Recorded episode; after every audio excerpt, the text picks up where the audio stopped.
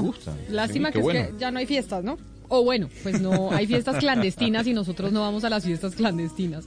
Estaba viendo ahora en CNN Internacional sobre el eh, impeachment y el proceso contra Donald Trump, Gonzalo, y le quería preguntar sobre lo que reveló hoy el New York Times en una entrevista con Anthony Fauci, en donde dice lo difícil que fue lidiar con Trump en todo este tema de la pandemia. Qué buena entrevista. Si tienen la oportunidad de, leerla, no solo usted, sino los miembros de la mesa y los oyentes tienen que verla porque está también en la edición en español de New York Times. Em, Fauci habló con Donald McNeil, Camila, un periodista importante del, del diario, y básicamente dijo lo siguiente. Primero, que él no conocía a Trump y que Trump no sabía de él sino hasta el año 2019, que fue cuando visitó por primera vez la Casa Blanca cuando empezaron a incrementarse los casos ya dentro de, lo que se llamó o lo que conocemos como la pandemia, Trump cuestionaba mucho lo que decía Fauci eh, y no le daba importancia a los números y a tal vez la realidad que se estaba generando en los Estados Unidos. Y Fauci dice en la entrevista, eh, oiga, Trump lo que me decía era, mire, eh, yo no creo mucho en esos números, vamos a verificar mejor los números o la información que usted me está dando. Y más allá de eso, lo que le decía Trump a Fauci en medio de esas reuniones era siempre comentarios de amigos que le decían, oiga, presidente Trump, use la hidroxicloroquina, oiga, presidente Trump, use este medicamento, a lo que Fauci respondía siempre, presidente, ojo con eso. O sea, la cadena de WhatsApp de la tía le decía a Trump, la, que la cadena de WhatsApp del amigo, de la tía, del familiar, con el dióxido de cloro, con todo eso, era lo que le decía Trump a Fauci. Exactamente, y Fauci lo que decía es, es que no, eso no está comprobado, y Trump le decía, pero esto me lo dijo tal persona. Vamos a probarlo, vamos a ver qué tal. Entonces Fauci se quedaba como, como, pensativo diciendo, bueno, pero ¿qué hago? Y tanto es así que en la entrevista él, recorre un poco la historia de esa vivencia y dice que mucha gente ligada al presidente Trump lo insultó, le gritaba, porque contradecía mucho el presidente Donald Trump. Y mucha gente lo reprochó en la Casa Blanca por el tema de la hidroxicloroquina habló y habla en esa entrevista de las amenazas de muerte que no solo tuvieron él, sino también su esposa, su hija, pero cierra la conversación de una manera muy interesante, diciendo, yo nunca pensé en renunciar. Más allá de todo este problema, nunca pensé renunciar y sí, fue muy difícil lidiar con Donald Trump y sobre todo con las personas que lo rodeaban. Óigame, ¿y cómo, cómo, será? Eso lo que cuenta entonces el señor Anthony Fauci de cómo era lidiar con Donald Trump en medio de la pandemia. Pero ¿cómo es hacer un empalme con Donald Trump para entregar o recibir un gobierno? Debe ser sumamente complicado, Camila, debe ser muy difícil. Y yo creo que es interesante a esta hora hablar sobre ese tema. Y, tomando en cuenta además que ya el señor Joe Biden ha firmado más de 20 decretos presidenciales, está a puertas de firmar más eh, decretos presidenciales, em, que hablar de lo que va a suceder en este proceso de transición de los primeros 100 días del gobierno demócrata. Hablar con James Carafano él es exmiembro del Consejo Asesor de Seguridad Nacional y fue parte del equipo del presidente o expresidente Donald Trump en la transición entre el gobierno de Obama y el gobierno de Donald Trump. Señor Carafano, gracias por acompañarnos a esta hora desde los Estados Unidos. Oh, it is good to be with you. Señor Carafano, yo quiero arrancar, mm, obviamente, hablando de ese proceso de transición. Usted estuvo dentro del equipo eh, que lideró eh, el presidente Donald Trump una vez cuando llegó a la Casa Blanca. Pero hablemos lo difícil que puede ser el proceso de transición para el gobierno de Joe Biden, tomando en cuenta América Latina. ¿Será muy difícil para Joe Biden? Well, I actually think, uh, in terms of Latin America, that the there'll be a, a, a fair amount of continuity. I, I expect a bit of change, but I actually think the, the Biden team uh, will find quite a bit uh, to build on in a number of areas. So, for example, I think one of the pioneering areas of the Trump administration was they invested a lot in programs uh, to help countries um, in terms of issues related to women. The U.S. had this women's global development program. Uh, many Latin American countries were some of the highest recipients of grants uh, in those areas. That's a program to build on. The United States uh, engaged very extensively with Mexico and Central American countries on a lot of world issues uh, to handle. So I actually think there's a, um, a, a strong foundation uh, to build on. Yo quiero que nos traduzca, Sebastián, antes de la siguiente pregunta que le voy a hacer al señor Carafano, por favor. Sí, Camila, eh, lo que dice respecto a Latinoamérica es que está seguro que habrá una buena continuidad entre la política exterior de Trump y de Biden, aunque sí espera algunos cambios. Cree que Biden encontrará construir cosas en varias áreas. Por ejemplo, nos cuenta que la administración Trump eh, hizo inversiones importantes en muchos programas para ayudar eh, a, los países, a los países de nuestra región en temas, Camila, relacionados, por ejemplo, con la mujer. Nos habla de un programa global de mujeres eh, que se construyó con varios países de América Latina y además eh, nos recuerda programas en los que Estados Unidos logró construir lazos con México, con Centroamérica y en definitiva, pues ah, dice él, hay una base fuerte eh, para construir de acá en adelante. Yo quiero preguntarle, señor Carafano, viendo en retrospectiva, si usted eh, pudiera afirmar o no lo que dicen muchos, y es que Estados Unidos perdió su hegemonía durante estos cuatro años de administración del presidente Trump, perdió su hegemonía como líder del, del planeta.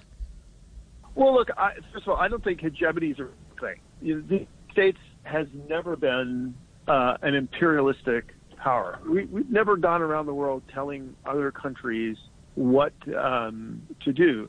And, uh, you know, the United States is a global power with global interests and global responsibilities. Uh, it continues to exercise those, uh, and, and that will do so. But the notion that, that somehow the United States was in charge of the world, I mean, that was never realistically true. I mean, I've been in this business for uh, almost 40 years, and I don't remember a single day when the United States dictated to other countries what to do, and everybody just did it. So um, I, I don't think that that uh, that that's a real issue. We are, however, I think, in an era of what's called great power competition, and I think that is true. El señor Carafano Camila le dice que pues él no está de acuerdo con que Estados Unidos ha tenido un poder imperialista en el mundo, Eh, nunca han ido ellos alrededor del mundo diciéndole a los países las cosas que tienen que hacer, pues sí dice que, que, ese país es un poder global, con intereses globales y responsabilidades globales, y eso seguirá pasando. Pero no existe esa idea de que los Estados Unidos está encargado del mundo, y, y pues él nos dice, yo llevo 40 años en este negocio, en este medio, y no recuerdo un solo día en el que los Estados Unidos le dijera a los países lo que tienen que hacer, e inmediatamente los países pues van y lo hacen. Aunque sí es cierto que han tenido bastante competencia en los últimos años y se ha cedido terreno en algunos aspectos. Señor Carafano, hablando un poco de hegemonías y también de prioridades pues a nivel internacional, para el gobierno de Biden específicamente y pues para usted, ¿cuál es la amenaza real de Estados Unidos en este momento? Rusia, China, Irán, ¿cuál es esta amenaza? So, if the, if the United States is a global power and global interest, you know, the parts of the world that knit the world together, the big kind of lily pads are Eastern Europe, the Middle East, and the Indo-Pacific. They they link all of us, Latin America and the United States, to the rest of the world. And so we're interested in those parts of the world. It's important that they are peaceful and stable. And so then you flip that on their head and say, well, what are the great threats to stability in those parts of the world? And I think the answer is Russia, China, Iran, North Korea. Those are the grave countries that are concerned. And I think what's really interesting about that list was that was actually the list that George Bush had. It was the list President Obama had. It's the list President Trump has, and I imagine it will be the, the list President Biden had. Now, each of those presidents had different ways of dealing with those issues, and they had other things on their list. But I think when you ask what are the top concerns, I think those will be. And then people say, well, which one should the United States focus on? The reality is the United States doesn't have the option of, of forgetting any of them. They have to be concerned about uh, all of them.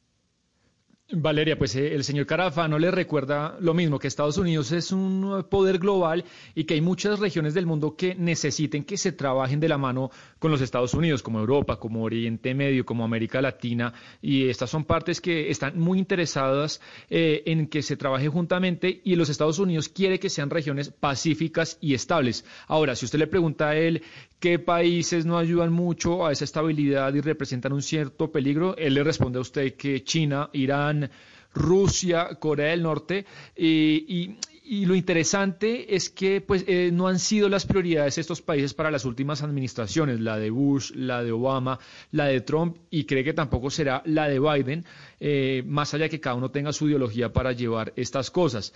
Y si usted también le dice cuál es la mayor preocupación de los Estados Unidos, pues él dice que lastimosamente ni, ninguna. Estados Unidos es tan poderoso e importante que no puede olvidar ningún frente de batalla. Pero, señor Carafano, devolvámonos un poquito al tema de Trump. ¿Qué responsabilidad cree usted que se le podría adjudicar al gobierno de Barack Obama que después de ocho años en el poder, pues tanta gente haya votado y haya elegido a Donald Trump? Well, I think President Trump was popularly elected. I think a lot of his policies are actually quite efficacious for the United States. I actually think it's one of the most successful uh, foreign policies that we have in recent memories. If you, you look at with allies, which is often a criticism that Trump doesn't work well with allies, but if you look, for example, in the Indo-Pacific, if you look at all the key alliances, Japan, Australia, India, South Korea, the, the U.S. alliances were, were stronger. I think I think he was more engaged in Latin America than President Obama was. I think he was more engaged in Africa than President Obama was. In the Middle East, he he, he famously uh, engineered normalizing relations between the Arab nations and Israel. So certainly our relations in the Middle East are much stronger. Honestly, if you go back and look at the end of the Obama administration, those were the same countries that had uh, issues um, with the U.S.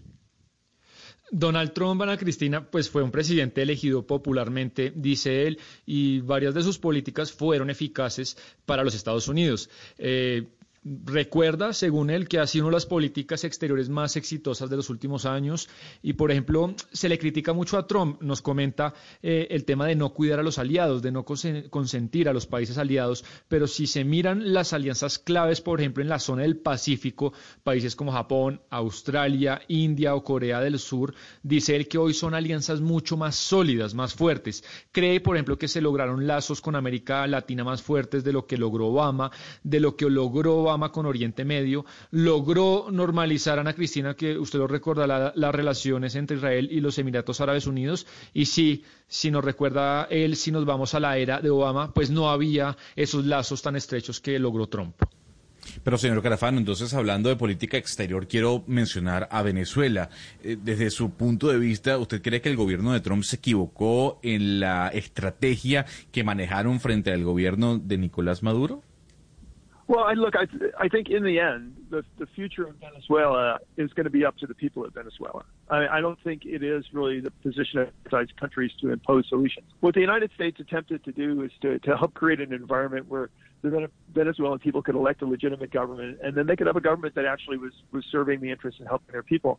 I think the U.S. policy will be continue to look for ways ways to do that, where it is supportive of Venezuela and you know supportive of the region. I mean, one of the things the United States did, what I thought was very very helpful, is they really try to help countries deal with the problems of people coming out of Venezuela. We, we were the biggest contributor to helping with refugees coming out of Venezuela, really trying to help the region deal with the uh, the the effects of of, of uh, what was going on in the country. And I would hope that we would continue to do that. Según Carafano, Gonzalo, el, futuro de, Venezuela, pues de, su país, está en manos finalmente del pueblo venezolano. No cree él que los demás países tengan que llegar a imponerles su futuro. Lo que sencillamente Estados Unidos, eh, Gonzalo, cree Carafano es como crear un ambiente propicio en el que existan pues eh, elecciones legítimas y haya un gobierno democrático. Y eso es precisamente lo que él cree que Estados Unidos seguirá haciendo, encontrar las maneras de que eso se consolide. Estados Unidos ha ayudado al pueblo venezolano, pero no ha ayudado al régimen, lo cual es muy diferente. Eh, nos recuerda que ha sido uno de los mayores contribuidores con el tema, por ejemplo, de los, refugiados, que usted lo ha comentado muchas veces, y Estados Unidos ha tratado pues de ayudar que en la región se mitiguen, se bajen todos los efectos que ha tenido el desastre económico en ese país, y él espera que Estados Unidos pues continúe en esa línea. Señor Carafano, yo tengo una última pregunta para usted, agradeciéndole haber atendido estos micrófonos eh, de Blue Radio, y es eh, sobre Anthony Blinken, porque ayer el Senado de los Estados Unidos lo confirmó como el nuevo secretario de Estado. ¿Cuál es su opinión sobre él? Desde su óptica, ¿era la persona ideal para el puesto? You know, I, I always go back. You know what really matters in the U.S. system? Because the executive has so much authority and power in, in, in our system, particularly when it comes to foreign policy and national security issues. Is, you know, what does the president want? You know, what are the president's priorities? And so I, I think Anthony Blinken has a lot of experience in the State Department. He can certainly run the State Department. But in terms of, you know, the State Department really moving forward and doing important things for U.S. and U.S. policy, it's going to go back to what does the president want? And my real hope is that President Biden takes relations with Latin America very, very seriously and takes, you know, common issues about how do we grow prosperity, how do we recover from COVID, you know, how do we work together to make the, the Western Hemisphere uh, a, a stable and prosperous area. I hope that that's high on his list. Pues señor James Carafano, ex miembro del Consejo Asesor de Seguridad Nacional y vicepresidente de la Fundación Heritage en los Estados Unidos, gracias por estar con nosotros hablándonos de cómo fue la transición de Donald Trump con el gobierno de Barack Obama. Feliz tarde.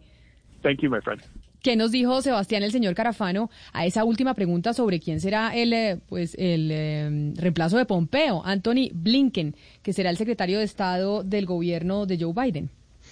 Pues Camila, eh, en el sistema de los Estados Unidos dice él lo que realmente importa es lo que piense y lo que cree el presidente, porque pues el ejecutivo tiene mucho poder y concentra muchísimo poder, en especial en lo que tiene que ver con la política exterior, que es lo que usted le preguntaba sobre el señor Blinken, que dice él, eh, pues es una persona con muchísima experiencia en el Departamento de Estado, pero además eh, nos recuerda que el Departamento de Estado también se mueve y hace cosas muy importantes en la medida de, de lo que el presidente busca y la esperanza de Carafano es que Biden, pues, eh, por ejemplo, se tome las decisiones con América Latina de una manera muy seria, que se construyan lazos para generar mayor prosperidad, para que nos recuperemos del COVID y él finalmente, pues, que el hemisferio occidental sea un hemisferio, Camila, fuerte y estable.